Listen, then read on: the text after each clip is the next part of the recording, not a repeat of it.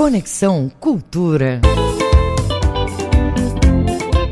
A Cultura FM apresenta Conexão Cultura. Música, notícia e interatividade no seu rádio.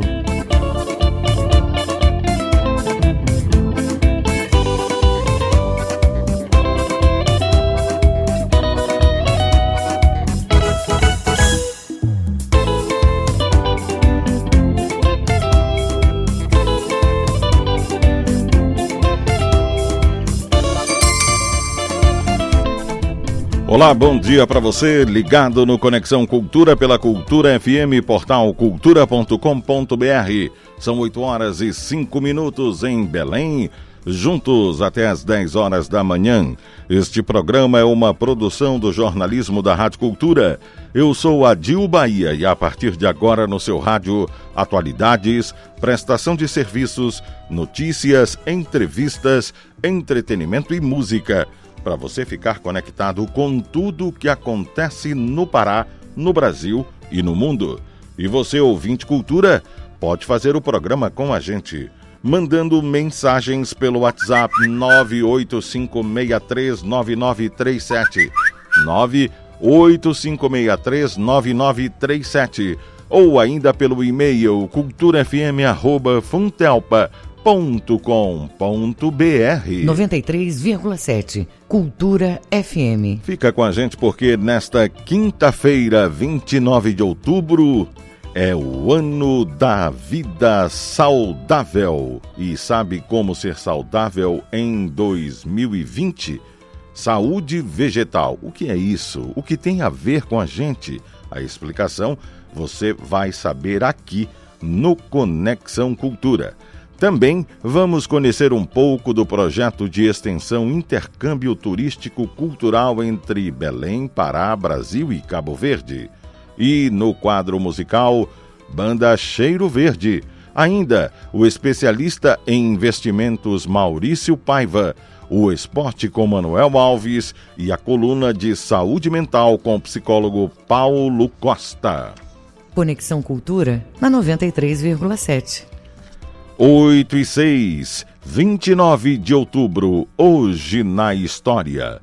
Em 1945, Estado Novo, o presidente Getúlio Vargas foi deposto por militares do próprio ministério.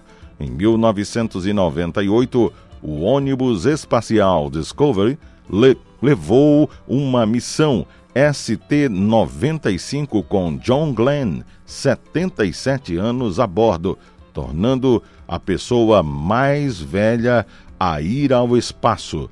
Em 2004, Osama Bin Laden admitiu a ligação direta com os ataques de 11 de setembro de 2001.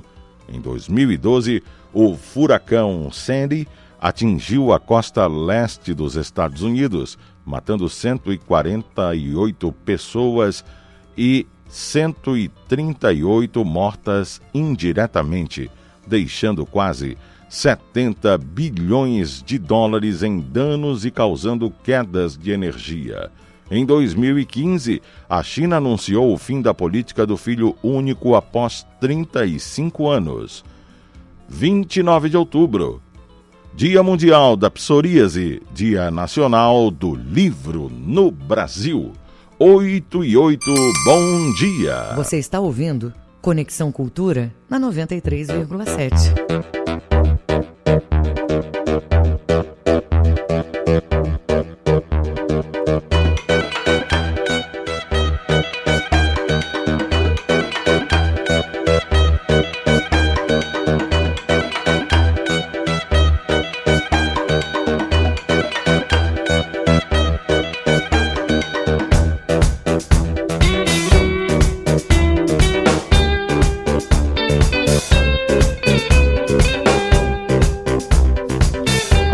Strobo é formada apenas por dois músicos, o guitarrista Léo Sherman e o baterista Arthur Kunz.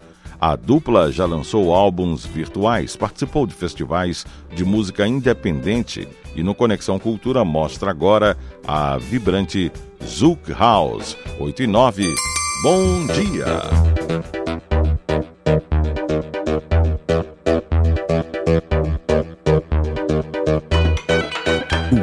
FM 93,7.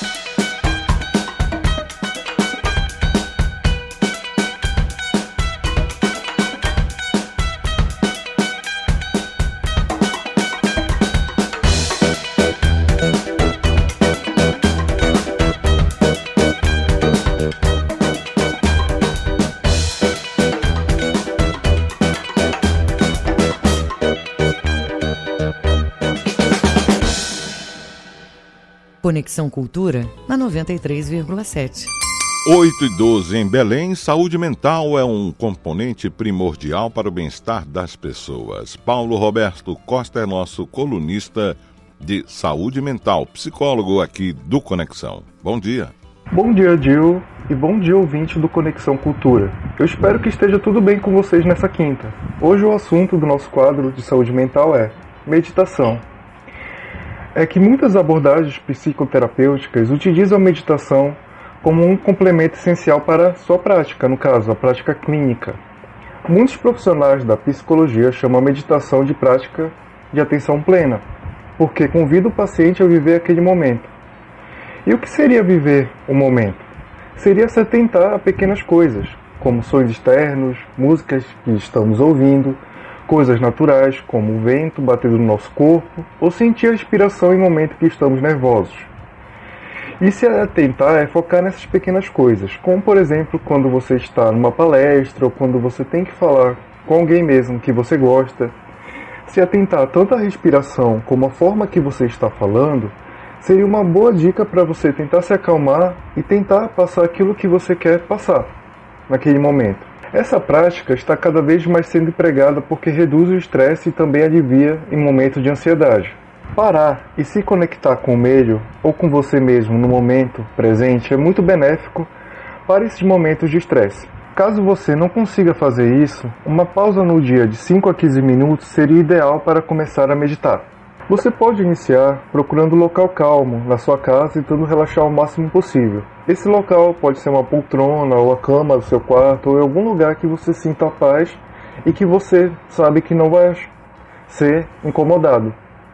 Você pode puxar o ar primeiro contando de 1 até 4, prendendo em alguns segundos, no máximo 1 ou 2, e depois soltar o ar de forma bem devagar e você sentir esse ar saindo do seu corpo.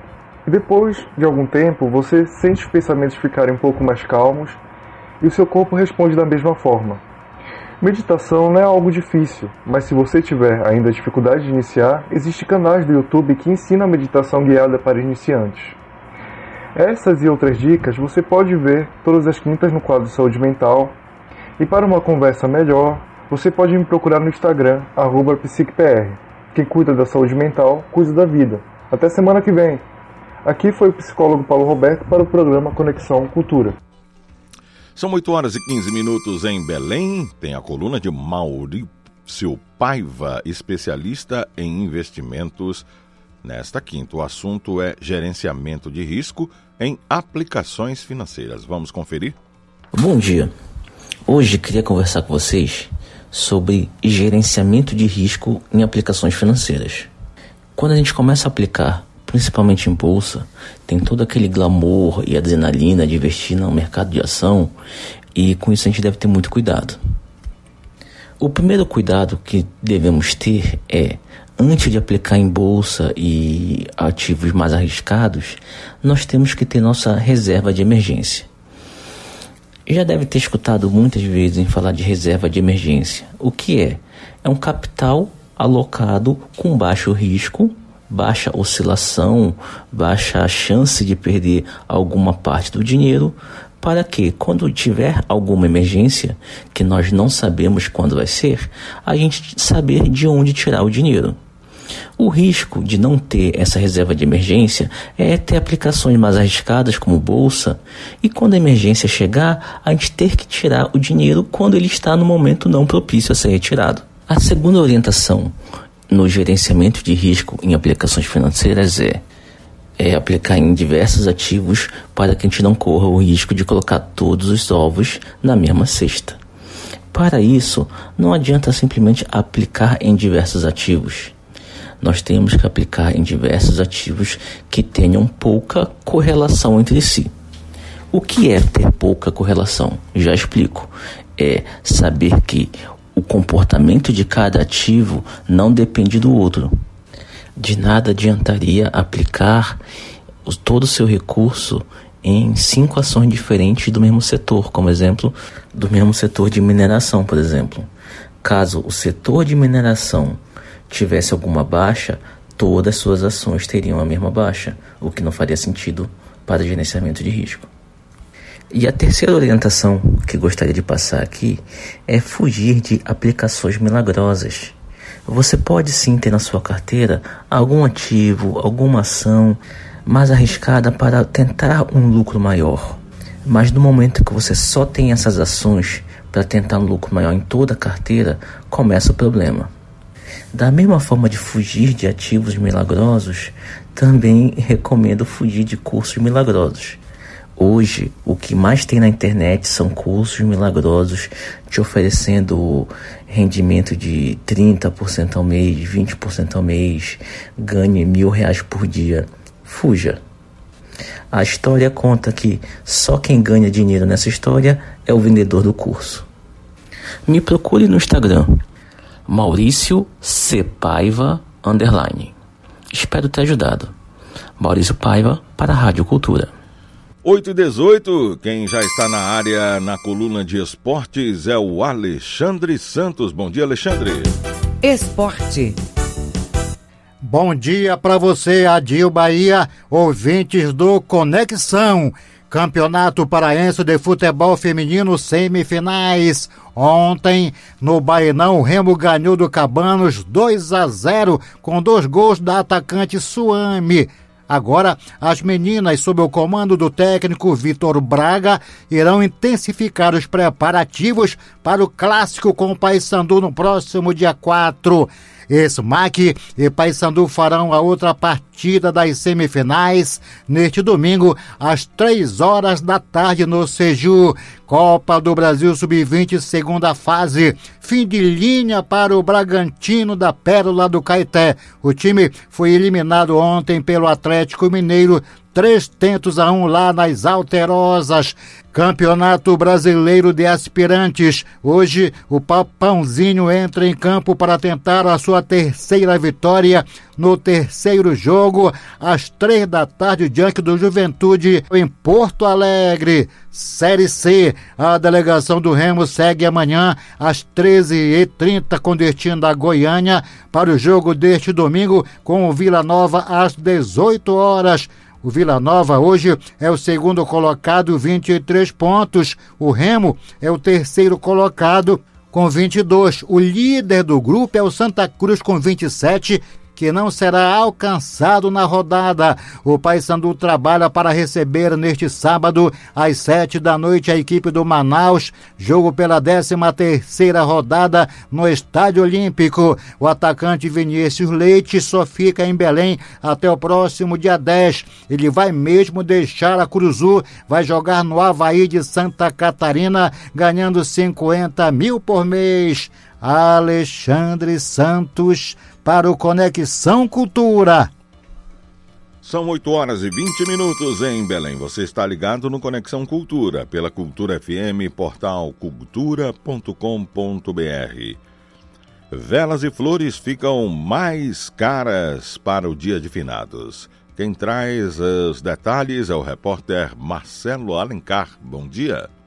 Bom dia, Dil Bahia. Eu falo diretamente do Departamento de Rádio Jornalismo da Cultura FM 93,7, onde nesse exato momento editores, repórteres, produtores, operadores de áudios, motoristas e técnicos de informática estão apostos produzindo material jornalístico de qualidade para os ouvintes do Conexão Cultura. Bahia, os cemitérios de Belém começaram os preparativos para receber os visitantes no dia de finados.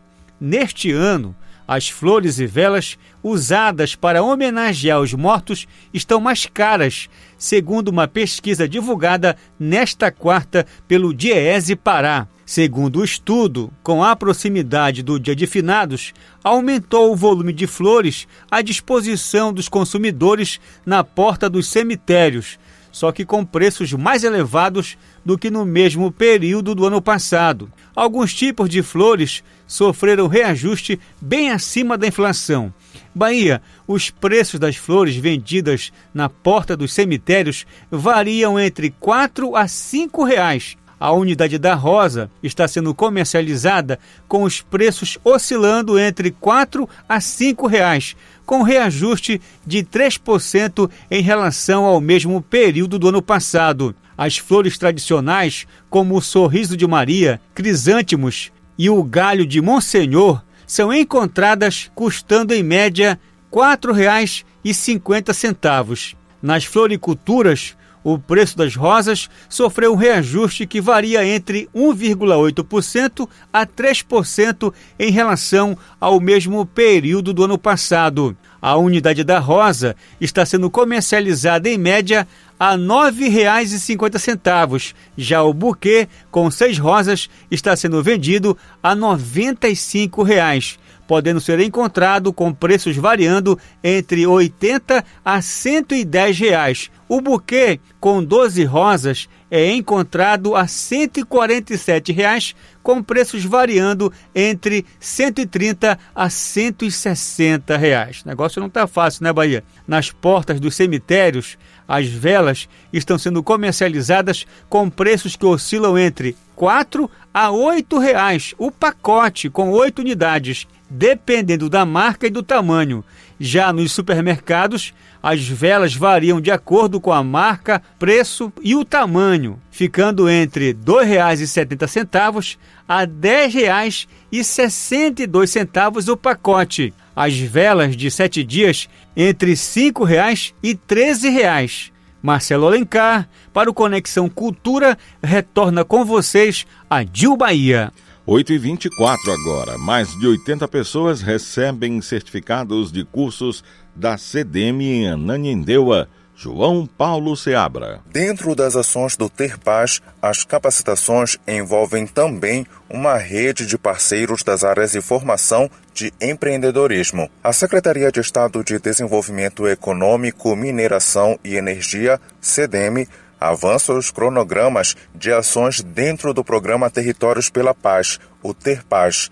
Na tarde desta quarta-feira, foram entregues certificados aos concluintes de cursos profissionalizantes no bairro do Icuí, em Ananindeua, na região metropolitana de Belém. As ações iniciaram na terça-feira no bairro do Guamá, na capital. Mais de 80 pessoas já receberam as certificações dos cursos promovidos pela CDM nos meses de março a setembro e que, devido às restrições impostas pela pandemia de Covid-19, não puderam ser entregues antes. Foram oferecidas oficinas de customização de camisas para o sírio e de elaboração de camisas em técnica tie-dye, garçom, massas e molhos e cooperativismo, todas realizadas em parceria com o SEBRAE, o Serviço Brasileiro de Apoio às Micro e Pequenas Empresas, o SENAI, que é o Serviço Nacional de Indústria, Sistema OCB, Organização das Cooperativas do Brasil, e a chefe de cozinha Ângela Cecília e outros profissionais das áreas de moda e gastronomia. Mesmo com as restrições provocadas pela nova doença, as equipes da CDM conseguiram se adaptar e prestar assistência à população por meio de cursos virtuais que mostraram oportunidades de renda em um momento difícil para a economia, como explicou a coordenadora de projetos da Secretaria, Marina Calife. A pandemia gerou um grande desafio, tendo como público-alvo as costureiras cadastradas pelo governo para a produção de máscaras, foi desenvolvido um webinário com a presença do SEBRAE, SENAI, OCB e o Bampará, que é o Banco do Estado do Pará, para apresentarem todas as formas e possibilidades de desenvolvimento de um negócio de moda. Agora, com a flexibilização das atividades, estão retomando as atividades dentro dos territórios com muita cautela. João Paulo Seabra para o programa Conexão Cultura. Agora são 8 e 26 Cultura FM 93,7. TSE lança guia de segurança para candidaturas de mulheres. As informações com o repórter Marcelo Alencar. Ok, Bahia, voltamos a falar direto do Departamento de Rádio Jornalismo para informar que o Tribunal Superior Eleitoral TSE e o Instagram lançaram nesta quarta um guia de segurança para mulheres na política. A cartilha oferece dicas para as candidatas às eleições deste ano se protegerem de ataques virtuais durante a campanha. Na primeira parte da cartilha, as candidatas recebem informações para manter a segurança de sua página contra ações de hackers, restringir usuários e denunciá-los à plataforma. De acordo com a área de políticas públicas do Instagram para a América Latina, o guia foi elaborado para diminuir as barreiras que as mulheres encontram ao tentarem entrar ou permanecerem no cenário político. Ainda segundo o Instagram, os ataques virtuais mais graves ocorrem contra mulheres negras.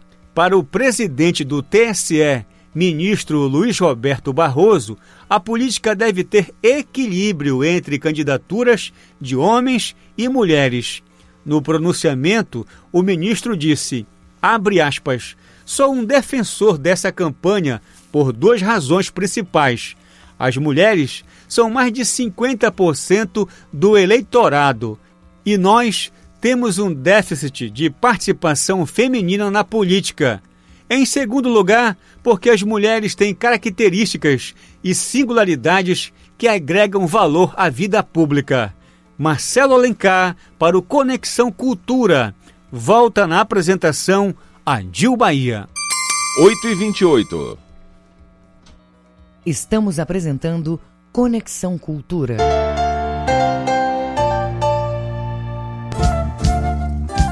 ZYD 233, 93,7 MHz. Rádio Cultura FM, uma emissora da Rede Cultura de Comunicação.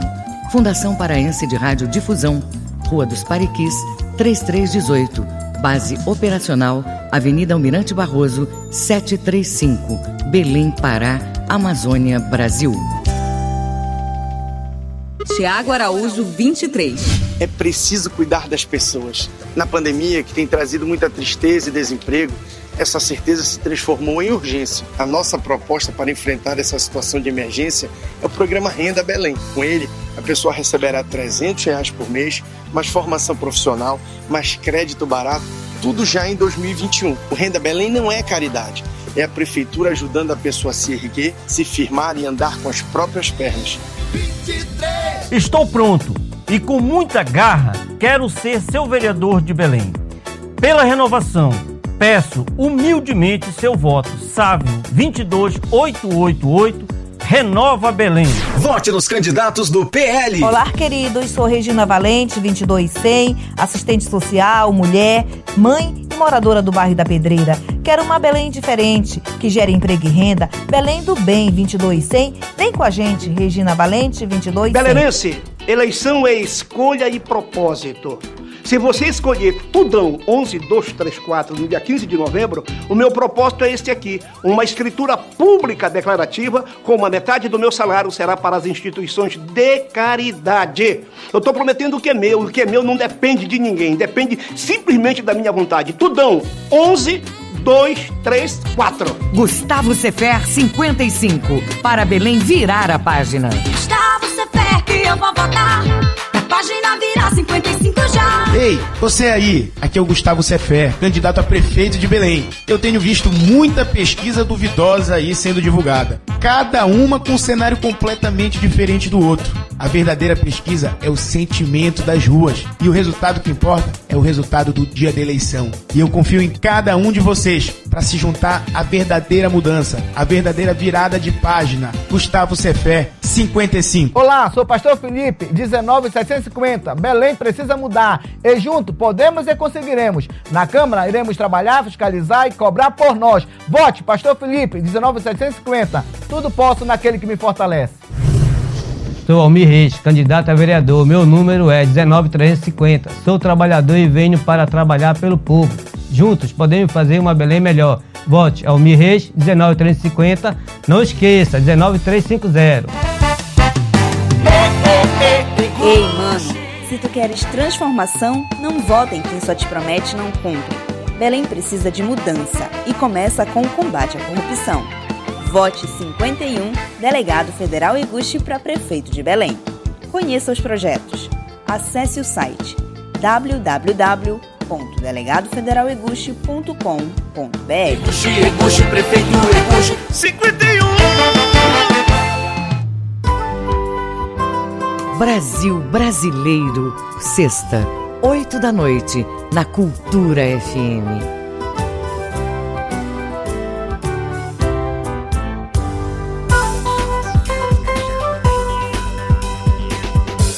Voltamos a apresentar Conexão Cultura. São 8 horas e 32 minutos em Belém. A Organização das Nações Unidas declarou 2020 como o Ano Internacional da Fitossanidade. A fitossanidade é a proteção das plantas ao ataque de vírus, pragas, fungos, bactérias e qualquer agente que comprometa a saúde e o desenvolvimento vegetal, seja para a produção de alimentos, energia e outros insumos. A Embrapa Amazônia Oriental desenvolve pesquisa para garantir a saúde das plantas no campo focando no bom desempenho da produção com sustentabilidade ao meio ambiente e com segurança para o agricultor.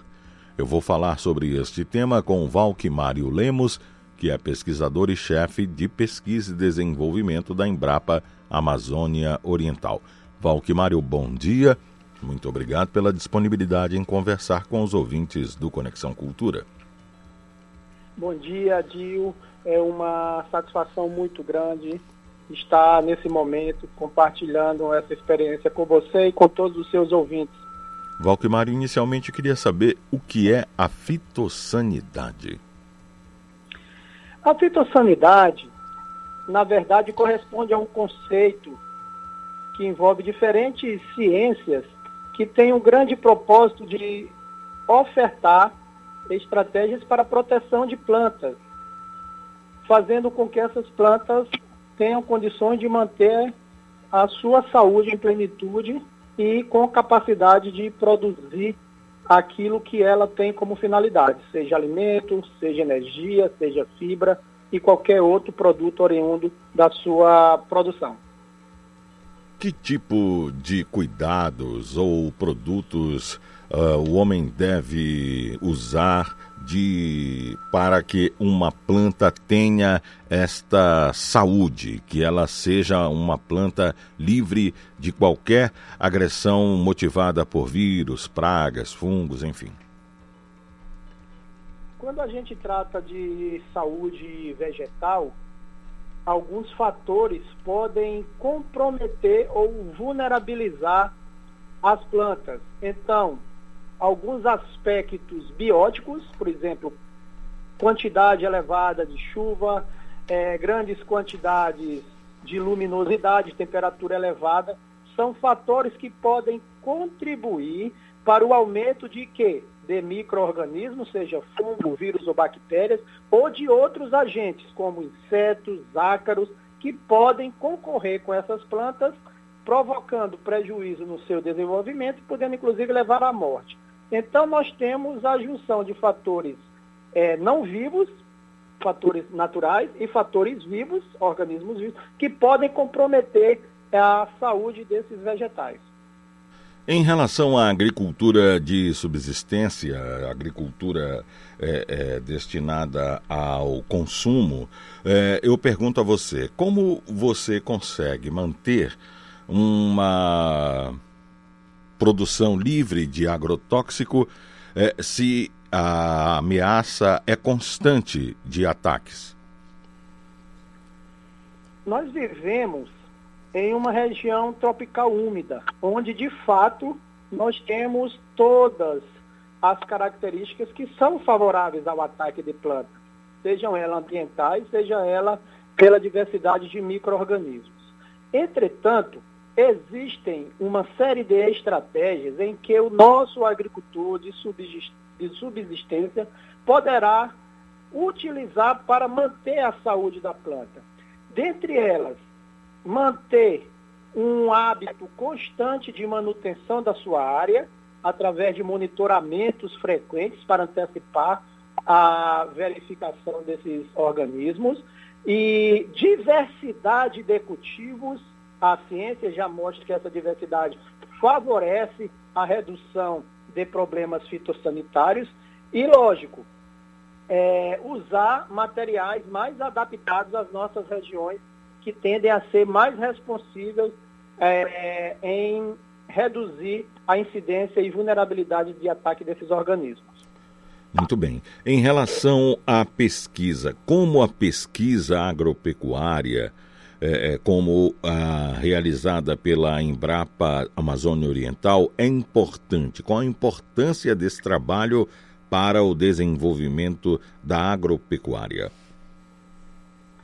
A gente vive um momento da pandemia que ele nos ajudará muito a compreender a importância da pesquisa também na agropecuária.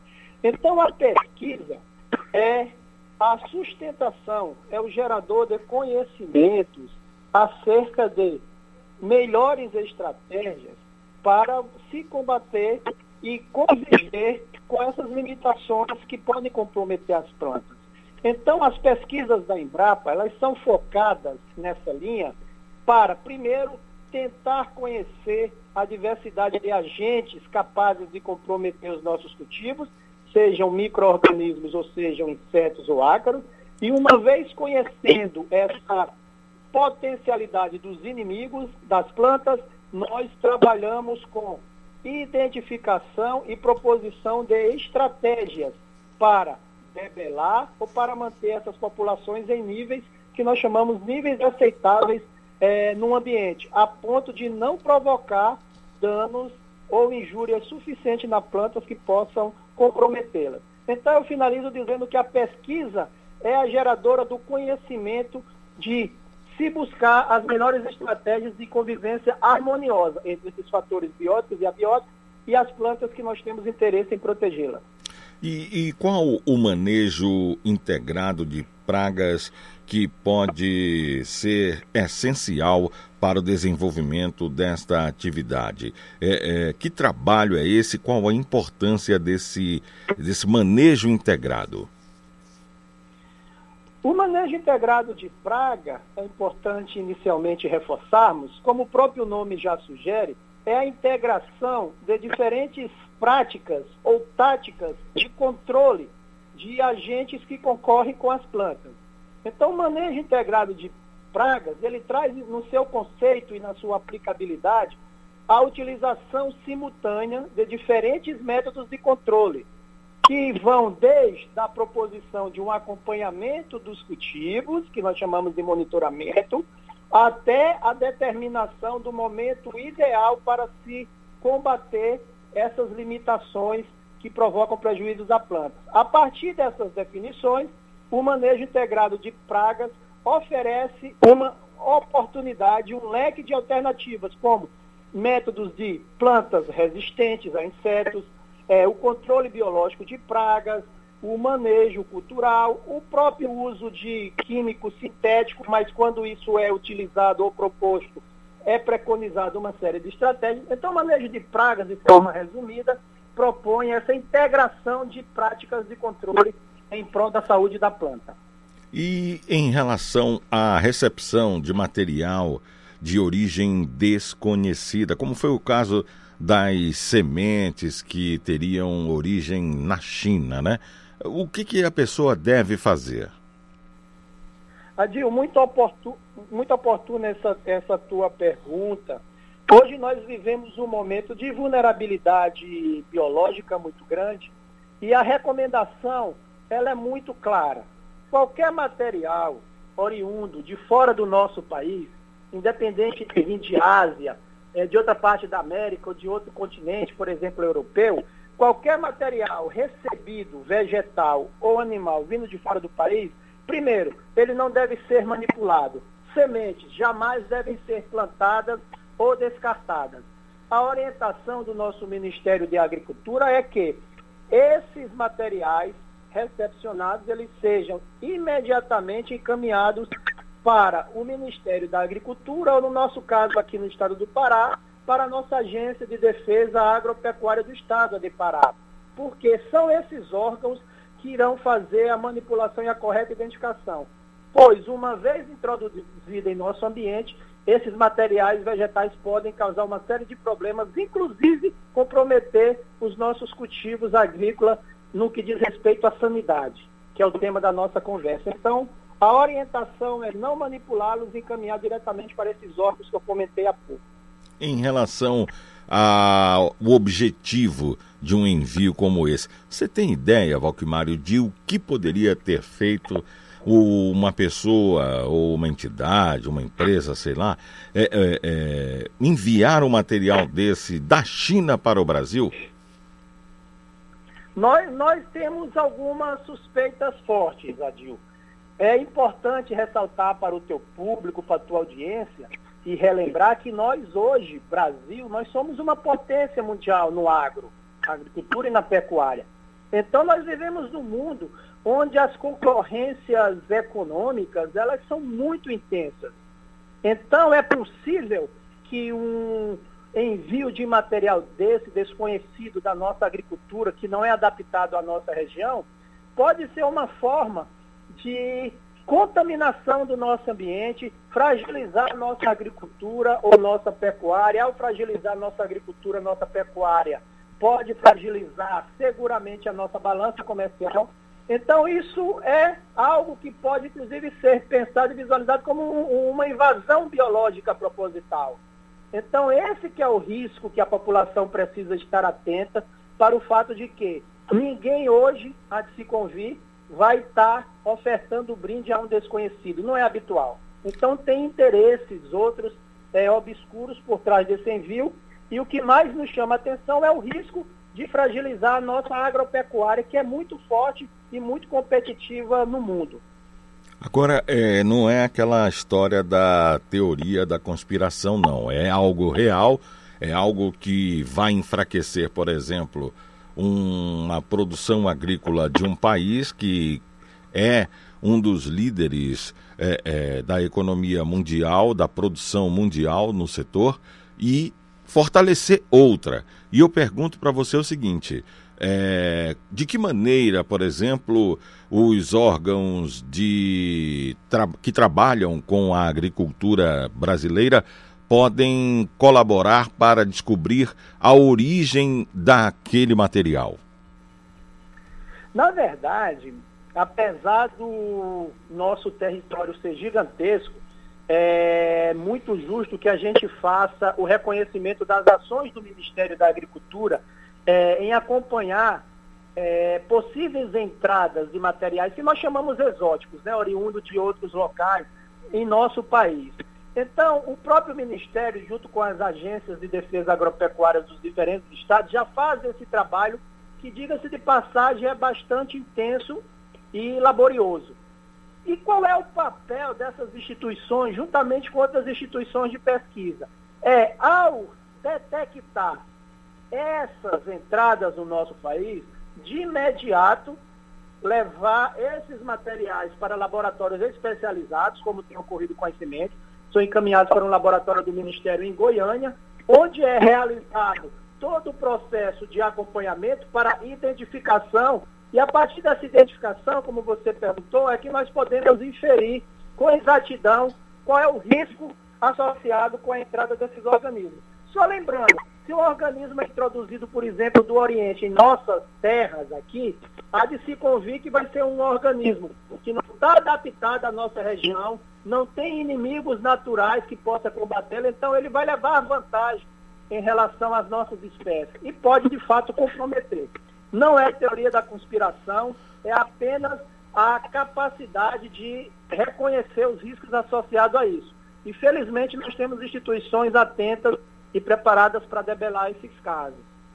Muito obrigado, Valquimário Lemos, que é chefe de pesquisa e desenvolvimento da Embrapa Amazônia Oriental. Um bom dia, saúde, Valquimário. Saúde para todos nós e extensiva a todos os teus ouvintes. Foi um grande prazer falar com você. Prazer foi nosso. 14 para as 9 em Belém. Editora da imprensa oficial incentiva escritores paraenses. João Paulo Seabra tem os detalhes. O Dia Nacional do Livro é comemorado em 29 de outubro em homenagem à fundação da Biblioteca Nacional do Brasil, localizada no Rio de Janeiro, quando a Real Biblioteca Portuguesa foi transferida para a colônia em 1810. No Pará, o incentivo à leitura e valorização da leitura é uma política do governo estadual conduzida pela editora Dalcídio Jurandir, da imprensa oficial do estado e OEPA. O primeiro livro do Vince Souza foi impresso em 2019 pela editora da IOEPA. Há cinco anos ele fez um documentário sobre o cenário de quadrinhos paraenses chamado VHQ, um breve, uma breve história do quadrinho paraense. O livro é um registro, assim como o DOC, do cenário paraense. Já era uma ideia que tinha surgido ainda com poucos meses do documentário e só foi realizado no ano passado a convite do Cássio Tavernar.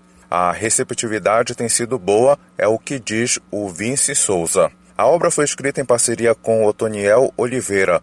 O Otoniel entrou para ajudar na escrita.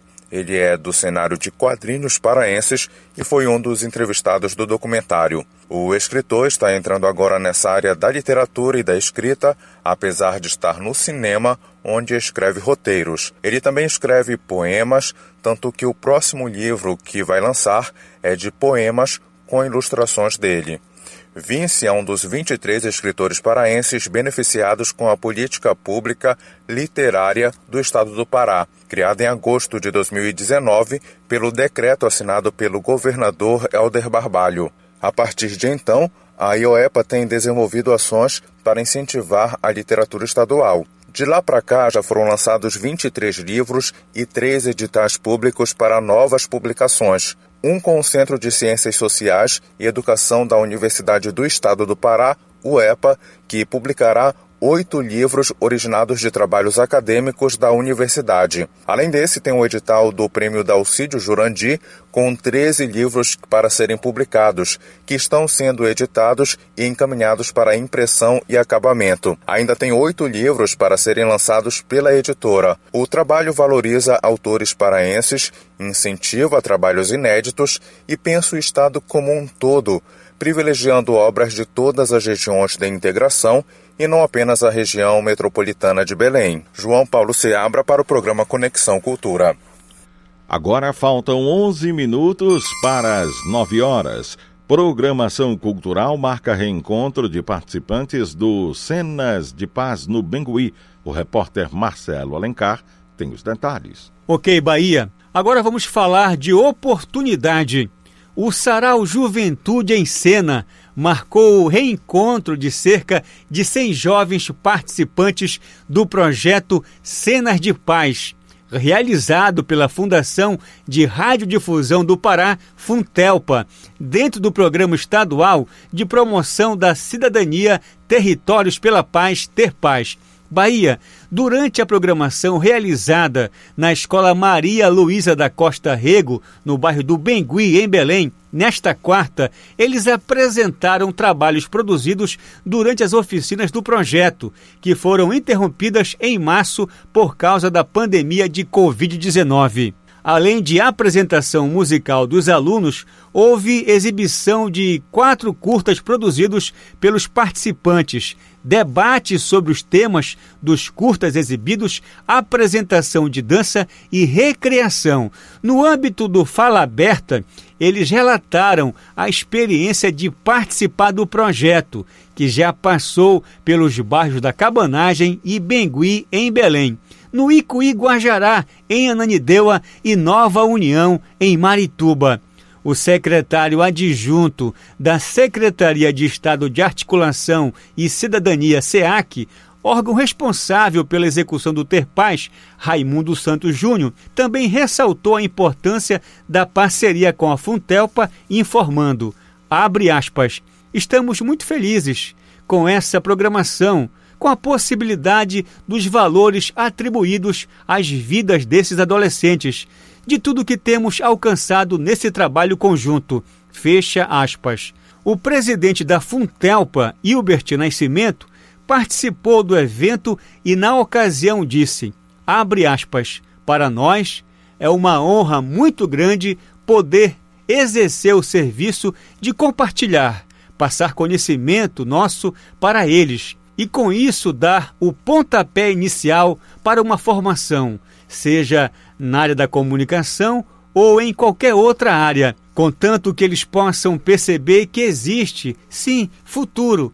E existe sim progresso desde que você estude, desde que você trabalhe. Feche aspas. A programação aconteceu na Escola Maria Luísa da Costa Rego, no bairro do Bengui, em Belém, na tarde desta quarta.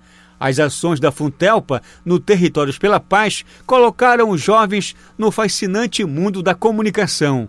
Marcelo Alencar, para o Conexão Cultura, segue com vocês a Dil Bahia. Faltam oito minutos para as nove. Acontece daqui a pouco, às nove horas, lá no prédio da Assembleia Legislativa do Pará, uh, hoje, a roda de conversa sobre autismo com a Comissão Permanente em Defesa da Primeira Infância. Uh, com a Comissão Permanente em Defesa da Primeira Infância, Criança e Adolescente da Alepa. O evento vai discutir políticas de incentivo aos trabalhos de defesa de pessoas com espectro do autismo. A conversa é promovida pelo ECO, o canal direto com o ECA, com a Comissão Permanente em Defesa da Primeira Infância, Criança e Adolescente da Assembleia Legislativa. A roda de conversa terá participação de defensoras, defensores públicos, deputada estadual professora Nilce Pinheiro, que é presidente da Comissão Permanente em Defesa da Primeira Infância, Criança e Adolescente da Alepa, além de outros deputados integrantes da comissão, a Nayara Barbalho, que é coordenadora estadual de políticas para o autismo, Flávia Marçal, fundadora do grupo Mundo Azul, além de profissionais e técnicos com atuação no trabalho em defesa das pessoas com transtorno autista. E por falar em autismo, uma notícia chamou a atenção hoje. Uma menina autista de 9 anos foi algemada e detida por policiais durante uma crise dentro da escola dela. O caso aconteceu no início da semana na cidade de Sydney, na Austrália, e foi filmado por pessoas que estavam no colégio. A mãe da garota informou que o caso não é isolado e criticou a falta de acesso aos tratamentos de saúde mental no país. No vídeo divulgado hoje, é possível ver a menina gritando enquanto está algemada e é puxada por outros dois policiais do sexo masculino. O site News Austrália, que divulgou o fato, Uh, diz que a menina foi identificada e, além de autismo, possui transtorno do déficit de atenção com hiperatividade, transtorno desafiador de oposição, síndrome de Tourette e ansiedade. As condições da menina resultam em crises descontroladas e explosivas devido a diferentes gatilhos. E a polícia, despreparada, acabou algemando a jovem, a menina de 9 anos. Faltam cinco para as nove. Tendências do agro brasileiro e mundial são discutidas em congresso de mulheres que atuam no setor.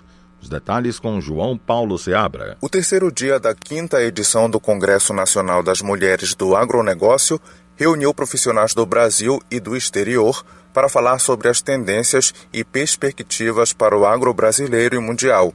A mesa redonda foi moderada pela jornalista Vera Ondei e contou com a participação em estúdio do jornalista e escritor José Luiz Tejon.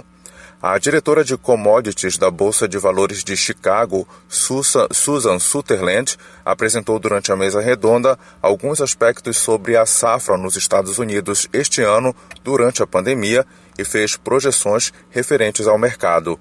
A estação de plantio nos Estados Unidos foi muito boa e a produção será bastante abundante, o que também estava de acordo com a colheita perfeita no Brasil.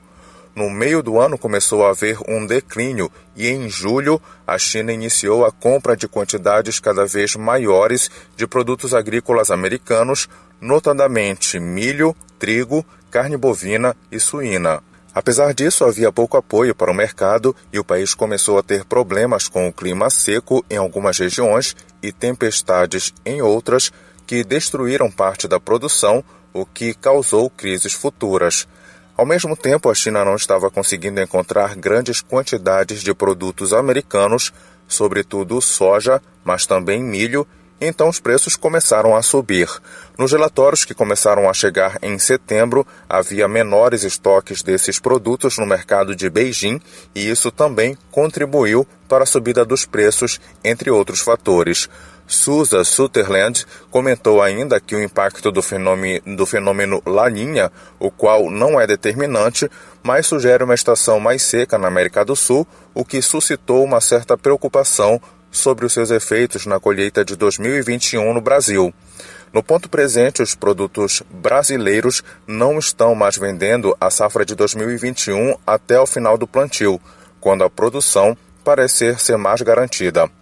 A gerente de estratégia da Agora Investimentos, a Ellen Stetter, ressaltou que o agronegócio tem sido o grande motor da economia já há alguns anos, mas que em 2020 isso ficou ainda mais evidente. Existe uma perspectiva muito favorável para o setor, mas é importante que o produtor rural faça a lição de casa. O primeiro ponto é conhecer o seu orçamento e depois saber administrá-lo. Saber exatamente de onde vêm as receitas e os custos, além de conhecer o ciclo do seu negócio dentro do agro. A partir daí, é possível contar com produtos financeiros para auxiliar nessa gestão, mesmo que eles não façam parte do dia a dia e pareçam complicados. Todas essas tendências irão requerer algumas competências que as mulheres possuem de uma forma inerente, entre elas conciliar diversos pontos de vista, organização e habilidade em cooperar. E são todas fundamentais para essas tendências que se tornem oportunidades para o agro brasileiro e as mulheres do agronegócio. A quinta edição do Congresso Nacional das Mulheres do Agronegócio termina nesta quinta-feira. João Paulo Seabra para o programa Conexão Cultura. Estamos apresentando Conexão Cultura. Cultura FM. Aqui você ouve música popular paraense. Eu me perdi nos olhos dela, eu fui embora daqui. Música popular brasileira. Meu amor me deixou. Cultura FM 93,7. Friante Helder para mudar Belém. Quando você vai numa UPA e falta médico, enfermeiro, o que falta mesmo é prefeito. Um gestor público eficiente não inventa desculpa. Ele faz. Veja o governador Helder. Terminou e botou para funcionar o Abelardo Santos. Uma obra que nunca acabava. Chegando na prefeitura, vou arrumar a casa. Quando você procurar uma UPA, ela vai estar aberta com profissionais de saúde que você precisa. Coisas básicas, mas que o atual prefeito simplesmente não faz. Brilhante pra prefeito. Brilhante Prefeito e Patrícia Vice. Amigos, venham comigo melhorar o transporte público de Belém. Votando Eloy Santos para vereador, 10014. Belém, é a hora. Eloy, agora. 10. Professor Fábio Ribeiro, 10179. Transformação para o trabalho. Qualificação para a juventude e a classe de bombeiro civil profissional e socorristas. Professor Fábio Ribeiro, 10179. Vem, Cássio 40. Para você que não quer votar no Edmilson e nem no Priante, peço que avalie a nossa candidatura. Construímos um plano de governo realista, capaz de tirar a cidade dessa paralisia. Vamos enxugar a máquina pública, unir forças, trazer empresas, investidores e entidades sociais para participar da construção de uma Belém de oportunidades. Vem Cássio 40! A pandemia não acabou. O vírus continua circulando. Não compartilhe objetos de uso pessoal, como colheres, talheres, copos, canudinhos, garrafas e latinhas. Cuidar da sua saúde é proteger a todos. Cultura, rede de comunicação. ZYD 233, 93,7 MHz. Rádio Cultura FM, uma emissora da Rede Cultura de Comunicação. Fundação Paraense de Rádio Difusão, Rua dos Pariquis, 3318. Base operacional, Avenida Almirante Barroso, 735, Belém, Pará, Amazônia, Brasil. O estilo particular universalizado do cantor, compositor e professor Salomão Habib. Eu gosto muito da musicalidade da minha região. E eu sempre procurei, como instrumentista, ver esse particular universalizado e universalizar o que é particular. A música e a pesquisa de Salomão Habib no Brasil brasileiro, neste sábado, sete da noite. Voltamos a apresentar Conexão Cultura. Agora são 9 horas e 2 minutos em Belém. Desde 2019, promovendo encontros culturais e acadêmicos entre Belém e Cabo Verde, a UFPA, por meio da Factur, realiza encontros culturais. Hoje, às 7 da noite, vai acontecer a live Políticas Públicas de Turismo e Cultura como fatores de aproximação entre Belém e Cabo Verde.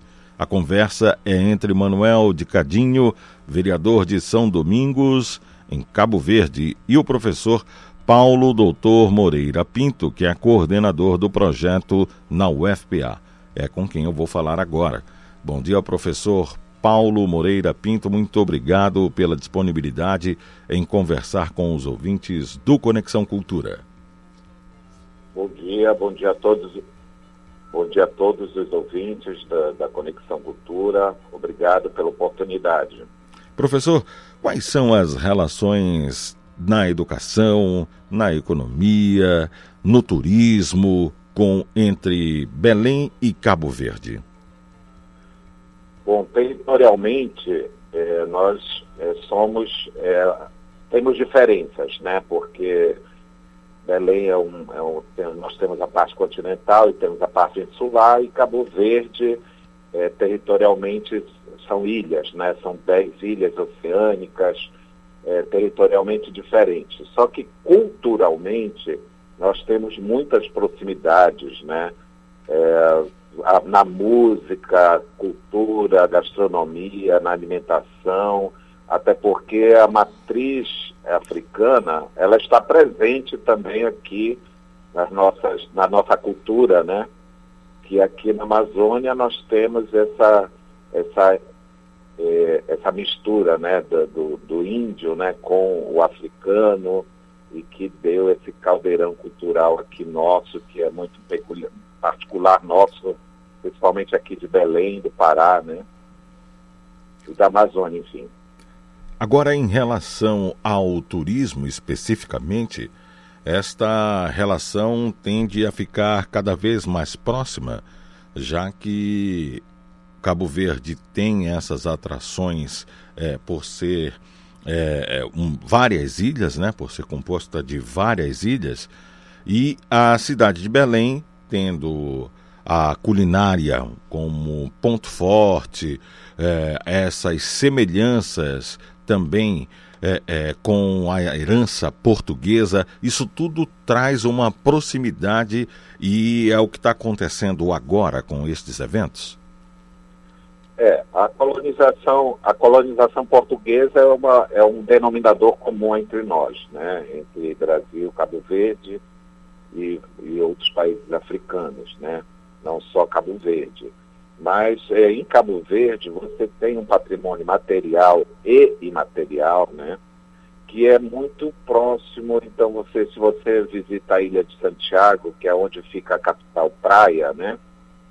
a cidade de Praia, lá você tem uma cidade velha, como nós temos aqui a nossa cidade velha também, com patrimônio de herança portuguesa, né, os prédios e tal.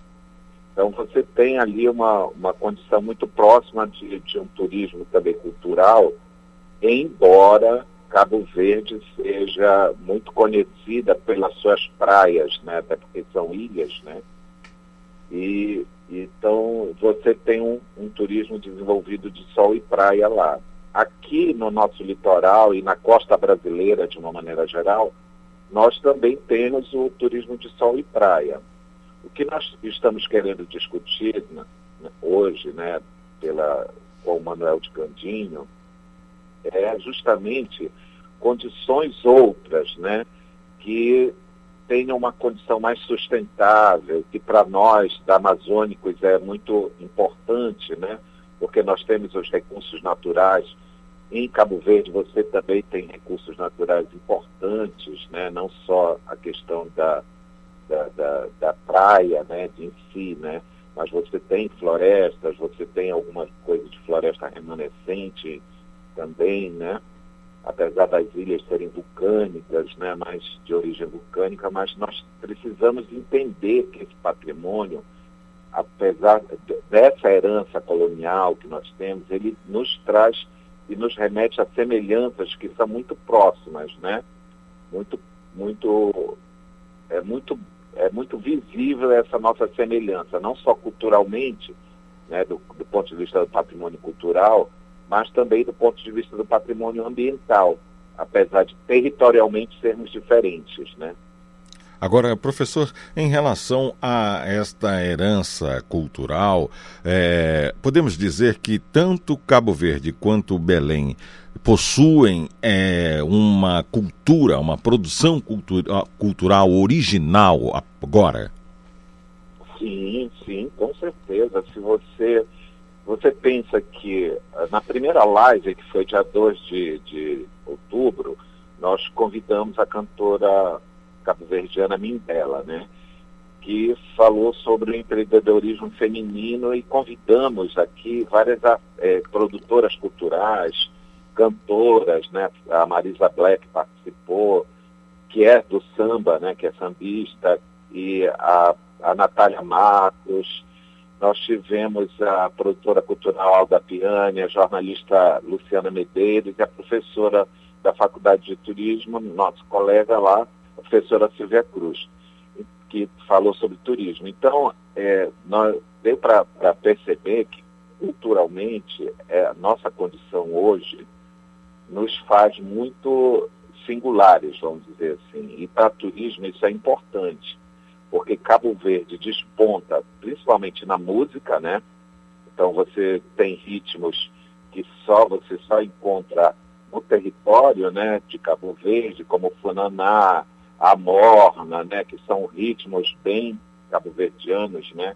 E se você pensa que a nossa guitarrada, a, a, no, a nosso, o nosso brega mesmo, né? Ou então mesmo o carimbó, né, que hoje já é patrimônio imaterial nosso, eles são muito próximos em ritmos, né? E você tem, então, vê aí que a matriz africana, ela deixou uma herança muito forte para nós, né, aqui na, na, Amazônia também, né? Não só no Brasil, né, mas aqui na Amazônia também. Isso é, é muito presente se você vê, pensa, por exemplo, só pensando a música, né, que eu estou é, é, ressaltando aí só a música, né? Então você tem aí ritmos que nos conduzem e que nos fazem diferente. E no turismo, o que é, o que ressalta é essa diferença. Então, a pessoa não sai do seu lugar de, de, de habitar, né, do seu lugar de residência, para ir ver coisas que já conhece. Ela quer alguma coisa que seja diferente. Então, nós precisamos no turismo ressaltar essas diferenças. Então, o que nos é diferente aqui em Belém? Nossa gastronomia, que é cultura, né? A música, que é cultura, né? o, o nosso fazer, né? Então eu acho que isso, isso também remete a Cabo Verde. É, é, nós é, tomamos conhecimento aqui no Brasil é, é, da cultura, da música especificamente, como o senhor bem colocou aí, é, através do Martinho da Vila, que andando pelo mundo encontrou Angola, Cabo Verde, Guiné e trouxe esses ritmos para a música brasileira através do samba, enfim. E eu pergunto para o senhor, assim como esse interesse existe de brasileiros pela cultura cabo-verdiana, existe esse interesse dos habitantes de lá pela nossa cultura também? Sim, com certeza. Inclusive, é, o Manuel de Cantinho, ele, ele fala isso, inclusive, que eles estão muito mais, parece que os cabo-verdianos estão muito mais interessados no Brasil do que nós neles, né? Por quê? Porque as nossas novelas estão lá, né? A nossa música, principalmente, porque eles são um país muito musical, né? É, você, por onde você anda em Cabo Verde, em qualquer ilha, você tem a música presente e nos restaurantes, bares, todos com música, né? Com, com música ao vivo, inclusive, né? E muitos cantores e cantoras se apresentando e a música cabo-verdiana presente e a música brasileira. Eles conhecem a música brasileira, eles conhecem, eles são interessados pelo Brasil, né? E, e nós temos pouco conhecimento, eu acho, realmente, enquanto brasileiros, com não só com Cabo Verde, eu acho que com o continente africano de uma maneira geral. Né? Martinho da Vila tem esse contributo realmente, né? ele ele traz essa, essa raiz, né, essa matriz africana na sua música, né, e até porque o samba também tem muito da matriz africana, né, então eu acho que isso, isso ressalta muito. Mas ainda falta, eu acho que a gente olhar um pouco mais ao continente africano, que nós temos ali muitas semelhanças com o povo brasileiro, a cultura brasileira de modo geral. Uhum. Em relação ao turismo, realmente é algo de se explorar muito bem, porque é, além, é claro, das praias do Atlântico aí, é, Cabo Verde tem é, coisas que unem muito. Cabo Verde, por exemplo, é, foi colonizado antes né, de, do Brasil. Foi, se não me engano, 40 anos antes né, que os portugueses chegaram ali. Mas aí eu pergunto ao senhor, é, em relação à esta parte turística especificamente. É, é, mais de meio milhão de pessoas é, habitam ali. Eu pergunto em relação ao turismo. É, é, organizada esta atividade? O senhor percebe que há um potencial a ser ainda mais desenvolvido? Sim, com certeza. Precisa ser desenvolvido, até porque ano passado eu estive em Cabo Verde e nós tivemos uma reunião conversando com a, com a professora é, Judite Nascimento, que é reitora da Universidade de Cabo Verde, a UNICV, e na UNICV nós não temos, por exemplo, curso de turismo, não, não existe esse, esse, essa formação, essa né? Essa formação lá, né, na universidade. Então nós, nós começamos a pensar protocolos de aproximação nesse sentido, né? Vamos, vamos pensar uma, uma organização para, para o turismo, né? Não é que eles não estejam, eles têm turismo, eles se organizam de uma maneira que é, é peculiar, né? Mas eles não têm uma formação nessa área. E, é, por exemplo, a Universidade Federal do Pará, ela tem um protocolo de, de, de troca de conhecimentos com a UNICV, mas na área da segurança pública. Eles, é, nós já tivemos lá cursos de segurança pública, que professores daqui foram para Cabo Verde ministrar esse, esse curso, né, essa, fazer essa formação lá, mas realmente de turismo não tem. Embora eles tenham um potencial muito grande, são 10 ilhas, cerca de 10 ilhas que têm um potencial turístico muito grande. Esse turismo lá, ele é um turismo de sol e praia, como eu já falei, e principalmente ele é muito é, demandado na época do verão europeu e, e por europeus, né? Você tem ali muita, você tem é, hotéis de lazer, você tem equipamentos muito sofisticados, inclusive em algumas ilhas, né? Mas é, você tem que ainda uma mão de obra que precisa ser qualificada. Não estou dizendo que no Brasil não precise, mas no Brasil, por exemplo, o curso, a Faculdade de Turismo da UFPA, ela tem mais de 40 anos, né? Então nós já temos aí um, uma experiência em formação de mão de obra, né? De, de qualificação de, de, de, de serviços, que ainda falta por conta que o Brasil é, é um país muito grande, né? Mas é, você ainda tem ainda por fazer. E essa troca de experiência é que a gente está querendo justamente começar, né?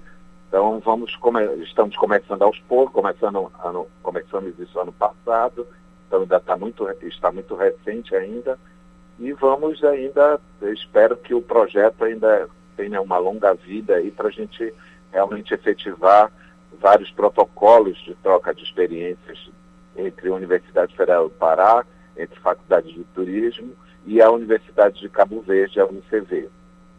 Agora, professor Paulo, a gente percebe que o senhor fala de Cabo Verde de, com uma maneira muito é, é, apaixonada, muito visionária, e me deu a curiosidade de saber quando foi que Cabo Verde recebeu a presença tão ilustre do Dr. Paulo Moreira Pinto, assim como Francis Drake e Charles Darwin, né? ah, não, eu fui, não, eu não conhecia Cabo Verde, viu? Eu uhum. sou um daqueles que não não prestava atenção na, na eu sabia do que conheço literalmente, né, literariamente, desculpem, que é o continente africano e alguns países da África, mas não conhecia Cabo Verde. E por curiosidade, eh, ano passado a colega que iria para Cabo Verde não pôde ir, que foi a professora Silvia Cruz, e eu fui no lugar dela para fazer essa reunião com a, a, reitora de Cabo Verde, né, a reitora da UniCV, desculpe, da Universidade de Cabo Verde. E foi a primeiro, meu primeiro contato, e eu fiquei realmente apaixonado, como você está colocando, eu fiquei admirado de ver um povo que tem, as suas, tem seus problemas, é claro, né? mas como eles resolvem os seus problemas, né? Como é que eles, como é que você tem um povo que realmente é, luta pelo que é seu, pelo que, pela sua cultura, né? Principalmente pela sua cultura e como é que a gente pode ajudar então com a nossa, com a nosso, o nosso conhecimento, né, em turismo e, e lógico, como eu estudo turismo, eu sou formado na área então, o meu olhar foi muito para isso, né? Como é que eu posso ajudar é, esse, esse povo a desenvolver estruturas ou serviços que lhe deem condições mais sustentáveis, de sustentabilidade, seja econômica, seja social, seja ambiental, né? Então, como é que você olha para isso e isso me, me, me, me persegue até hoje, desde o ano passado até agora, né? e realmente estou, estou muito apaixonado, como você falou, por, pela, pela, pelo país, né, Cabo Verde. Professor Paulo Moreira Pinto, muito obrigado pela sua participação. É, parabéns pelo entusiasmo com que fala de Cabo Verde e até me despertou que depois que tudo isso passar, esse vai ser um destino que vou procurar conhecer com certeza. Um bom dia, saúde, sucesso aí no evento de hoje, que começa às sete da noite, não é isso? Isso, às 19 horas ele, ele vai ser é, transmitido pela, pelo YouTube e da NN Produções e pelo Facebook da, do nosso escritório Modelo de Práticas Acadêmicas em Turismo, que é o Impactur, da Faculdade de Turismo. E eu que quero agradecer muito, muito mesmo a oportunidade de poder estar conversando com os seus ouvintes e chamar para, eu acho que essa curiosidade ela é importante, né? Porque é o que faz a ciência, né? É, o que nos, nos move é a curiosidade, né? Então a ciência ela é muito curiosidade, né? De você saber como é que isso funciona. Então eu acho que eu, eu gosto de. Que bom que você foi despertado também por essa curiosidade de conhecer Cabo Verde e com certeza assim que é, sairmos dessa, desse nosso período de pandemia aí, que a gente espera que isso faça, seja logo, né? E você conheça Cabo Verde, leve a sua família, porque é, é um, um destino de férias muito bom para a família. Eu quero ir também, eu quero voltar de férias. Não quero voltar trabalhando também. Obrigado, obrigado a todos os ouvintes, obrigado a vocês da, da Rádio Cultura. Obrigado. Muito obrigado, bom dia. São 9h21 em Belém. Um ataque à faca deixou três mortos e vários feridos na manhã de hoje, na Basílica Notre-Dame de Nice, nos arredores da França. O prefeito da cidade, Christian Etrosi, afirmou que o suspeito foi baleado e preso. Classificou o ataque como terrorismo islâmico e diz que o homem gritava Allahu Akbar, Deus é grande. Segundo a imprensa local, uma vítima foi decapitada e o suspeito está internado em estado grave. Poucas horas depois, a polícia francesa matou um homem que ameaçou pessoas com uma arma em Montfavet, perto da cidade de Avignon, no sul da França. Ele também gritava: Deus é grande. Na Arábia Saudita, a televisão estatal noticiou que um suspeito foi preso na cidade de Jeddah após atacar e ferir um guarda do consulado francês. A embaixada diz que o consulado foi alvo de um ataque à faca contra um guarda e informou que a vítima foi levada ao hospital, mas não corre perigo de vida. A França tem sofrido uma onda de ataques desde a morte de Samuel Paty, professor que mostrou uma charge de Maomé em uma aula sobre liberdade de expressão. Agora 9h22 em Belém. Marco Guamá e Pedreira são os bairros da capital com mais casos de Covid-19. É o que mostra o governo do estado. As informações estão com o repórter Marcelo Alencar. Exatamente, Bahia. Um levantamento realizado com base nos dados fornecidos pelo painel Covid-19, disponibilizado pelo governo do Pará, apontou que os bairros do Marco, Guamá e Pedreira, em Belém, são os que mais acumulam casos do novo coronavírus na capital paraense. Segundo o levantamento, até nesta quarta, o bairro do Marco era o que liderava as estatísticas com 2.806 casos confirmados. Logo em seguida, vem a Pedreira com 2.399 positivados. Em terceiro está o bairro do Guamá com 2.522 casos. Bahia, em relação ao número de óbitos, os mesmos três bairros lideram as estatísticas. Desta vez, quem vem em primeiro é o bairro do Guamá, com 150 mortes causadas pela doença, seguido pelo Marco, com 138 mortes, e Pedreira, com 121 mortes. Nas últimas semanas, Belém registrou um aumento de casos suspeitos de Covid-19. De acordo com o prefeito, a maior ocorrência de casos está entre pessoas da classe média e o aumento pode ser atribuído ao retorno às grandes aglomerações em bares, festas e reuniões em casa. Por conta disso, a Prefeitura de Belém anunciou que vai determinar maior fiscalização e novas restrições em bares, restaurantes, lanchonetes, além de casas de shows, ônibus e locais de recreação. Bahia, além disso, os estabelecimentos poderão funcionar até meia-noite. Marcelo Alencar para o Conexão Cultura volta com vocês, a Dil Bahia. São 9h25 em Belém. Conexão Cultura pela Cultura FM, portal cultura.com.br. O presidente Jair Bolsonaro revogou ontem o decreto que autorizava o Ministério da Economia a realizar estudos sobre a inclusão das unidades básicas de saúde UBS dentro do programa de parcerias de investimentos da Presidência da República. A revogação foi publicada em uma edição extra do Diário Oficial da União. Antes, Bolsonaro anunciou a decisão em uma rede social. O... Meia hora depois, Bolsonaro editou a publicação e adicionou mais um trecho em que fala de uma possível reedição do decreto. O decreto sobre o tema foi publicado na terça-feira, assinado por Bolsonaro, Bolsonaro e pelo ministro da Economia Paulo Guedes. O texto permitia que a pasta fizesse estudos para incluir unidades básicas de saúde dentro do programa de parcerias de investimentos da Presidência da República. O PPI é o programa do governo que trata de privatizações em projetos que incluem desde ferrovias até empresas públicas. E agora, as unidades básicas de saúde, como queria o presidente.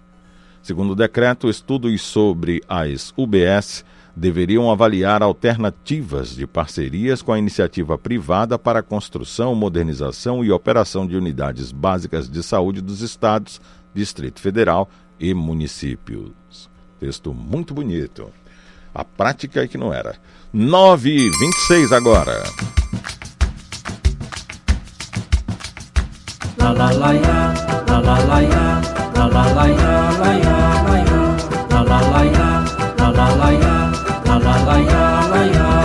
Mês de julho chegou a cuira, apertou, vou visitar voz me ser. Guajaranda, Marizia de Bahia, Bahia, balançando saudade de tu bem querer. Mês de julho chegou a cuira, apertou, vou visitar voz me ser. Guajaranda, Marizia de Bahia, Bahia, balançando saudade de tu bem querer. E Marajó, e Salvaterra, Paracauari, Bubuias aqui, dentro do peito, tantas lembranças. Por acaso eu não ir, não te esquece de mim. Se por acaso eu não ir te esquece de mim. La la la ya, la la la ya, la la la ya, la ya la ya, la la la ya, la la la ya, la la la ya, la ya la ya. Mês de julho chegou a cuirar, perto municipal nós me ser. Guajaranda, Marizia, de Bahia em Bahia, balançando saudade de tu bem querer. Mês de julho chegou a cuirar, apertou, vou visitar vós me. Guajaranda, Marizia, de Bahia em Bahia, balançando saudade de tu bem querer. E Marajó, e Salvaterra, Paracauari, Bubuias aqui, dentro do peito, tantas lembranças. Por acaso eu não ir, não te esquece de mim. Se por acaso eu não ir, por acaso eu não ir, não te esquece de mim. La la la ya, la la la ya, la la la ya, la ya la ya, la la la ya, la la la ya, la la la ya, la ya la ya.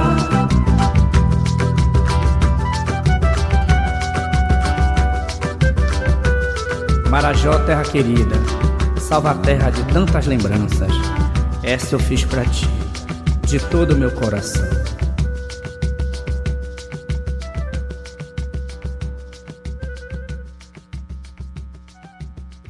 Estamos apresentando Conexão Cultura. Olá, me chamo Denison Lisboa. Com ética e respeito, provamos ser possível fazer uma política de maneira diferente. Além de honesto, o vereador precisa estar preparado, comprometido com a cidade. Vamos juntos construir uma Belém para todos. Lisboa 15020. Olá, meus amigos e amigas! Venho mais uma vez colocar meu nome à disposição como candidata a vereadora. Peço seu voto, Marília 15150, Priante 15, o símbolo da mudança e transformação rumo à vitória. Cidadania. Se a dor do outro não te incomoda, Não entre na política. um vereador precisa conhecer de perto a realidade do povo. Precisa vivenciar a dor das pessoas para poder representá-las. Um vereador de verdade precisa ter opinião formada, Firmeza de propósito precisa de força e ao mesmo tempo sabedoria, sensibilidade. e atitude. Meg, Belém precisa de ti. Cidadania. Vamos andar pra frente sem olhar pra trás. A mudança é agora, a gente que faz. Belém merece muito mais. Chega de blá blá blá, chega de mimimi. O papo agora é reto pra pré-pri. Vamos pra frente com Priante. Pri pra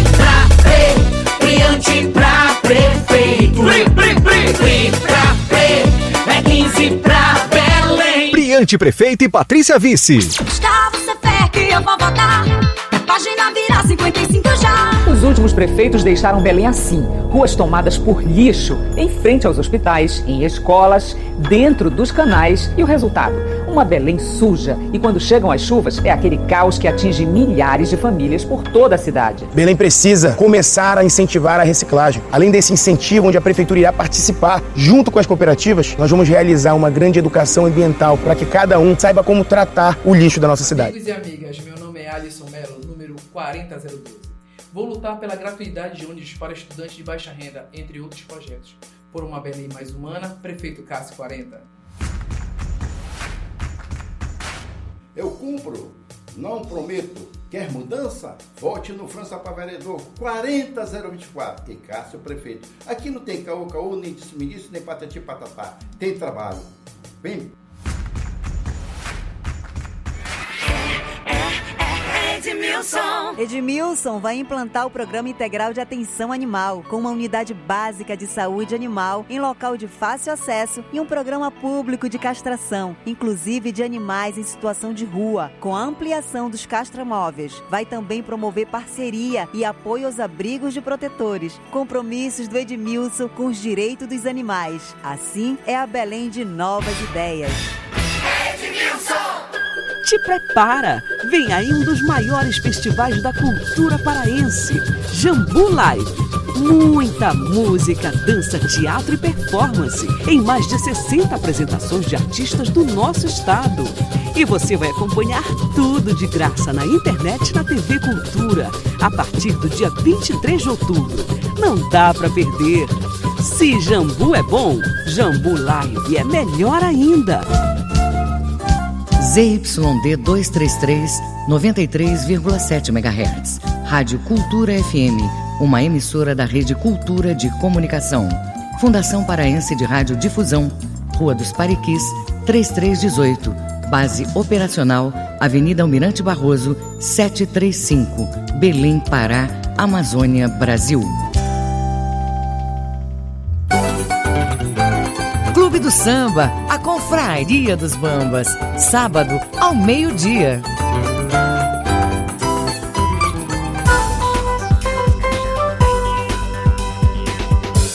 Voltamos a apresentar Conexão Cultura.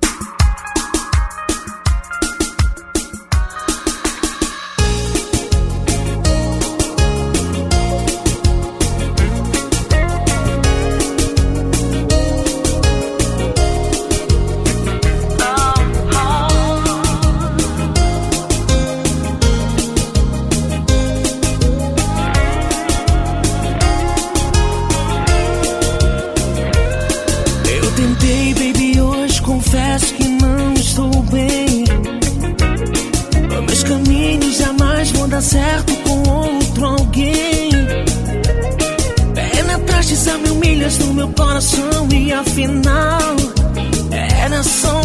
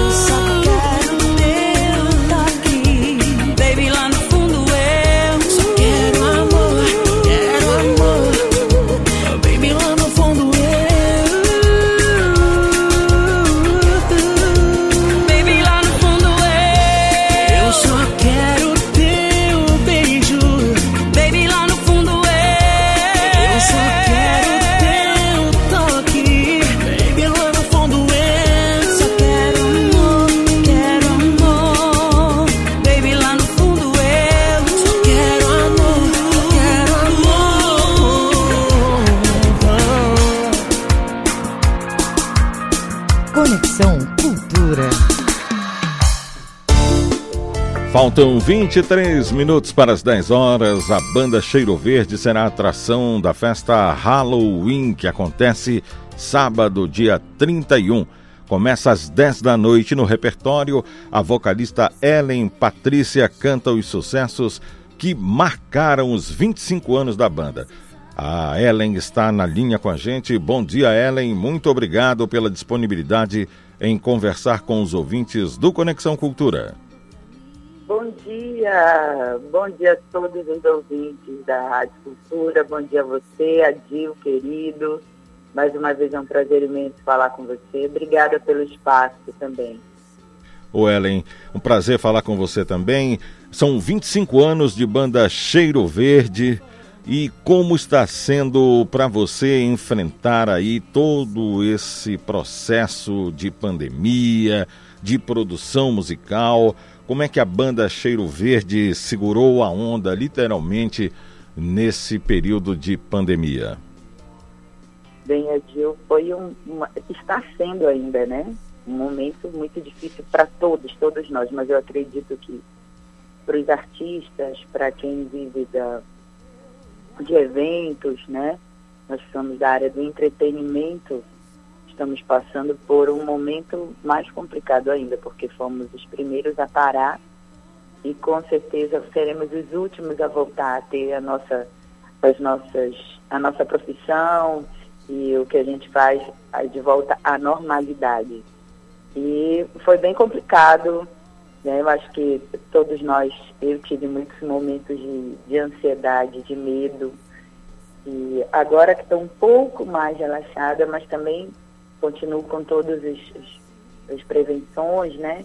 A gente começou a fazer show de uma forma bem pequena, assim, era só eu e mais um músico. Depois aumentou para mais um músico, né? Era um, era um trio. E agora a gente já está fazendo com a banda, mas assim, é, é muito complicado, acho que tudo, né, Gil? Porque a gente lida com pessoas, então cada um tem um modo de pensar, a gente tenta se prevenir da melhor forma possível. É, eu te confesso que é um, a gente fica entre a cruz e a, e a espada, né? Mas a gente precisa voltar, retornar a trabalhar. E a gente tenta fazer a nossa parte, né? E como é para você? Como é para indo aí. Certo. Como é para você esse retorno aos palcos? Como é que é essa emoção aí? Alô, falhou aqui. Eu não estou te ouvindo. O, o Ellen, você está me ouvindo agora? Oi. Agora sim. Vamos então. Eu vou repetir a pergunta. Eu pergunto para você, depois de tudo isso, qual Alô, a emoção. Falhou de novo. Opa. Qual a emoção de retornar aos palcos? Como é que você se sente é, é, às vésperas da volta aos palcos? É como se fosse uma estreia? Não deixa de ser. Eu acho que nós somos sobreviventes, né? Sobrevivemos até agora, estamos aqui. E não deixa de ser, porque eu passei um tempão sem tocar com, com a banda completa e a gente voltar a tocar junto é, é muito diferente você cantar com uma banda e você fazer um playback, né? Que no caso a gente levar gravado os instrumentos e você apenas cantar. É muito diferente. Não tem a mesma energia, é, porque ao vivo, né, com a banda, você improvisa, você muda o repertório, você pode tocar música só pela metade e tem a pulsação do som, a, timbre, a timbragem dos instrumentos, né? É muito diferente. Eu estou super feliz de voltar com, com a banda, né? Tocar com os meus meninos, porque eu sinto muita falta deles também no palco, porque querendo ou não são companheiros, né? A gente vive muito tempo junto, nos finais de semana, às vezes nas viagens, passamos muito tempo juntos.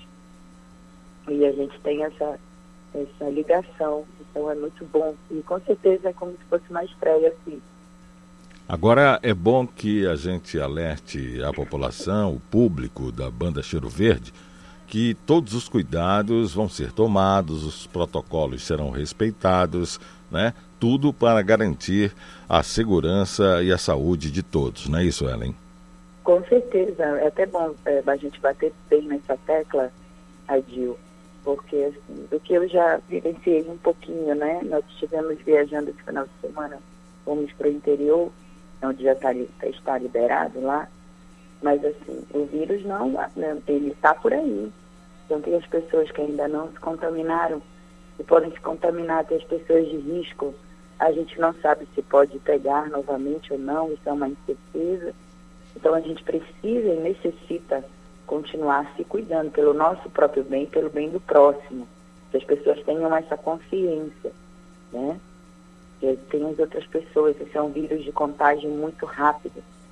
Agora Então, era. até bom você, você bater nessa tecla, até antes de, de você falar, só a gente concretizando, assim, é, as pessoas sempre vêm bater foto, pedem para bater foto, né, que termina, que são fãs, a gente fica muito envaidecido com isso, mas eu queria pedir que os fãs, as pessoas que vão para os shows, de modo, que vão para os lugares de modo geral, querem tirar foto com o seu artista e tal, que usem a máscara na hora de pedir a foto, que tenham essa consciência, que levem o álcool gel, para você se proteger e proteger também o artista que você gosta. Acho que é muito importante.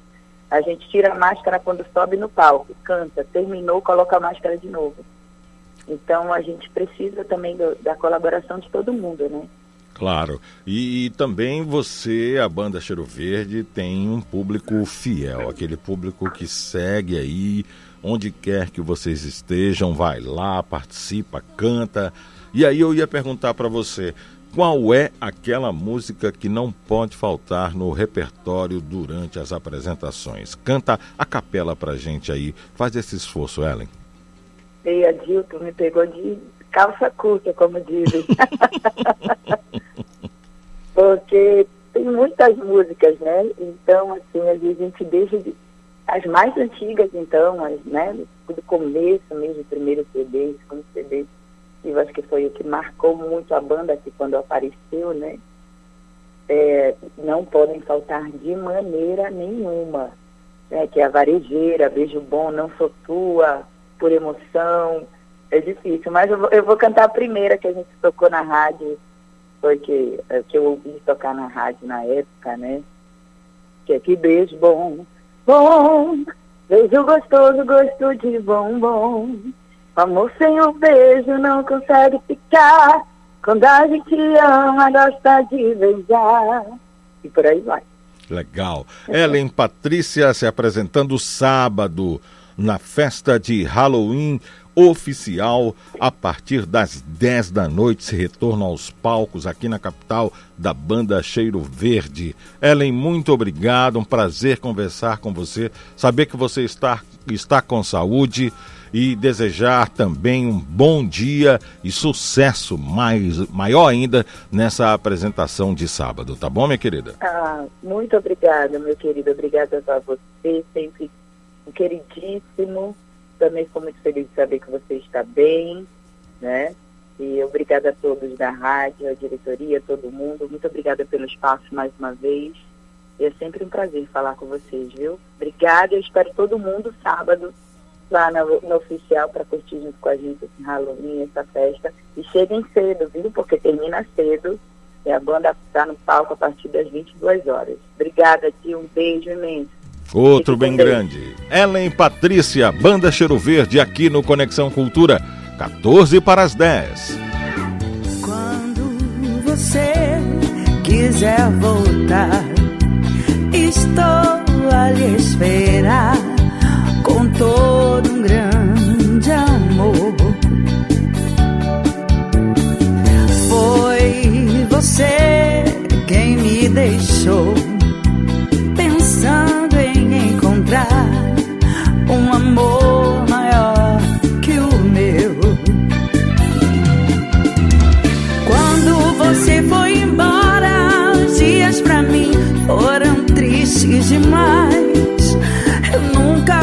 pensei que você fizesse a falta que agora me faz.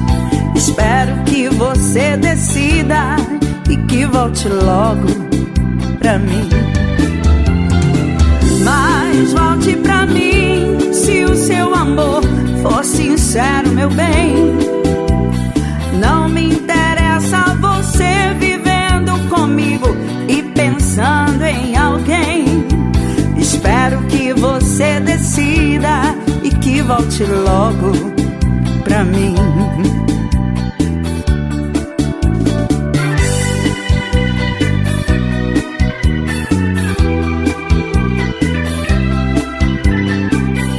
Ellen Patrícia. Isso é cheiro verde. Ah, meu amor, volta pra mim. Se o seu amor for sincero, volta, volta que eu estou te esperando.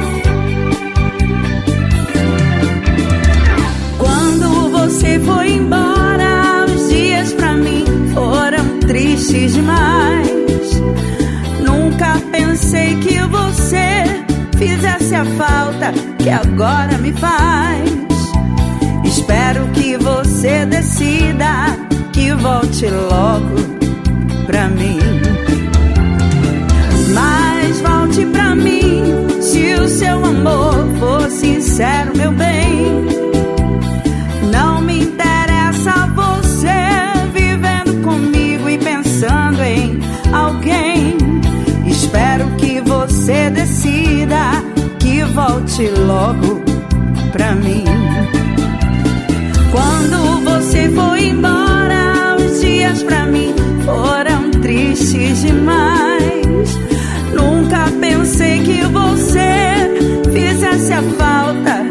agora me faz. Espero que você decida que volte logo pra mim. Mas volte pra mim se o seu amor for sincero, meu bem.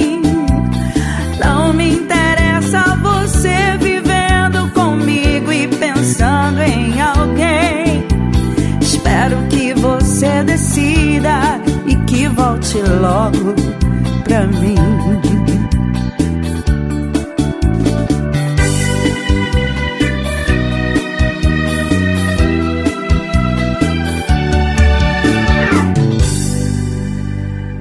Você está ouvindo Conexão Cultura na 93,7. Agora faltam 10 minutos para as 10 horas. É o Conexão Cultura pela Cultura FM, portalcultura.com.br.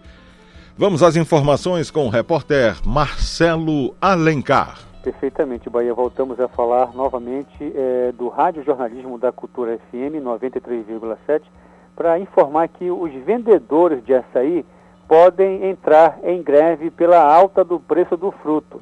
Nesse exato momento, os vendedores de açaí de Belém estão reunidos para discutir uma possível paralisação dos serviços. O ato eh, seria contra a tendência de aumento do fruto, que, segundo os comerciantes, pode chegar a 100%. Por isso, os batedores de açaí de Belém estão reunidos né, numa possível paralisação em protesto pelo preço absurdo que os atravessadores estão cobrando. Como parte do movimento, um dos vendedores falou que não está vendendo o produto hoje, infelizmente não vai abrir em virtude da oscilação do preço na feira do açaí. A tendência é aumentar quase 100%, coisa que não pode ele, que ele não pode aceitar. E a situação realmente é um tanto quanto complicada e afeta principalmente os amantes, né? aquelas pessoas que gostam de degustar, de tomar um bom açaí todos os dias, principalmente na hora do almoço. Marcelo Alencar, direto da redação para o Conexão Cultura, volta no comando a Dil Bahia. 9 para as 10.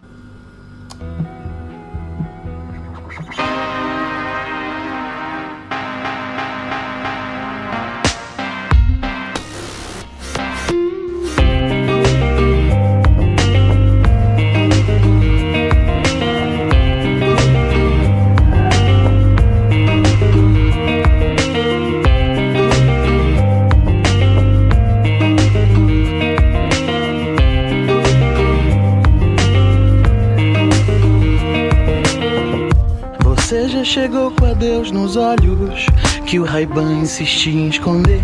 Você já chegou com o pé de fora e um beijo no canto da boca. Isso não foi romance, foi visita um olho. Passou, correu, se foi. Só de relance, só de relance.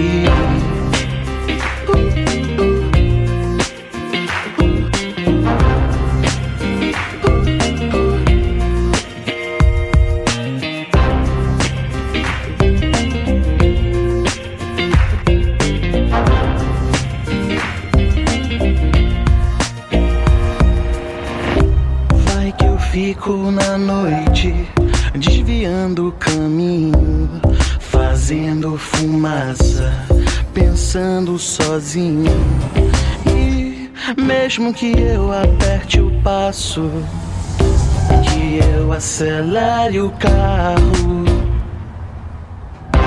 que eu grite teu nome, não vou te alcançar, não vou te alcançar, não, não, não, não vou te alcançar, não vou te alcançar.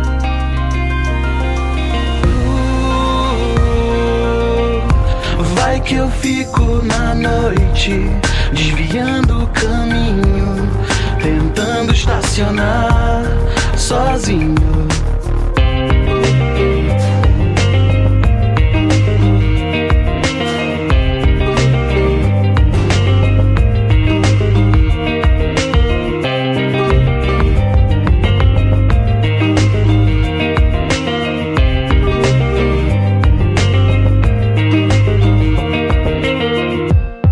Você chegou com a Deus nos olhos Que o Raiban insistia em esconder. Você já chegou com o pé de fora E um beijo no canto da boca. Isso não foi romance, foi visita um olho. Passou, correu, se foi. Só de relance Só de relance. Vai que eu fico na noite Desviando o caminho Tentando estacionar sozinho. Vai que eu fico na noite, desviando o caminho, tentando estacionar sozinho. Vai que eu fico na noite, desviando o caminho, tentando estacionar sozinho.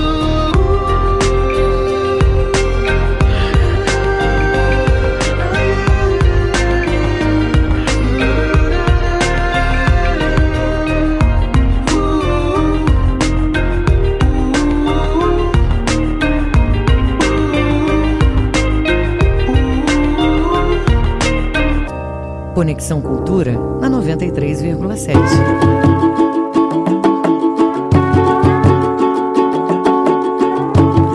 Vou curtir a beleza da noite,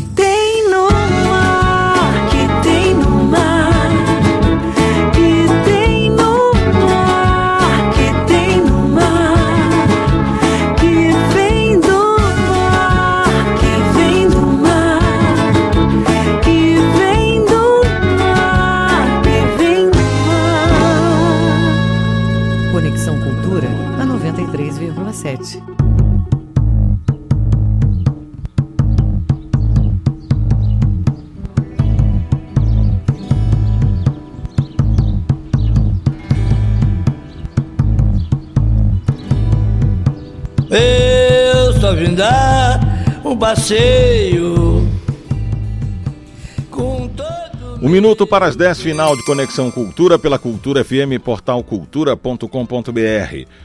Quarta-feira, 29 de outubro. Se você perdeu algo do programa de hoje, acesse a página do Castbox. Lá no Jornalismo Cultura você vai encontrar as edições anteriores e esta de hoje. Amanhã, sexta-feira, a partir das 8 da manhã, tem mais Conexão Cultura. Até amanhã, então. Tchau, pessoal. Cultura FM apresentou Conexão Cultura.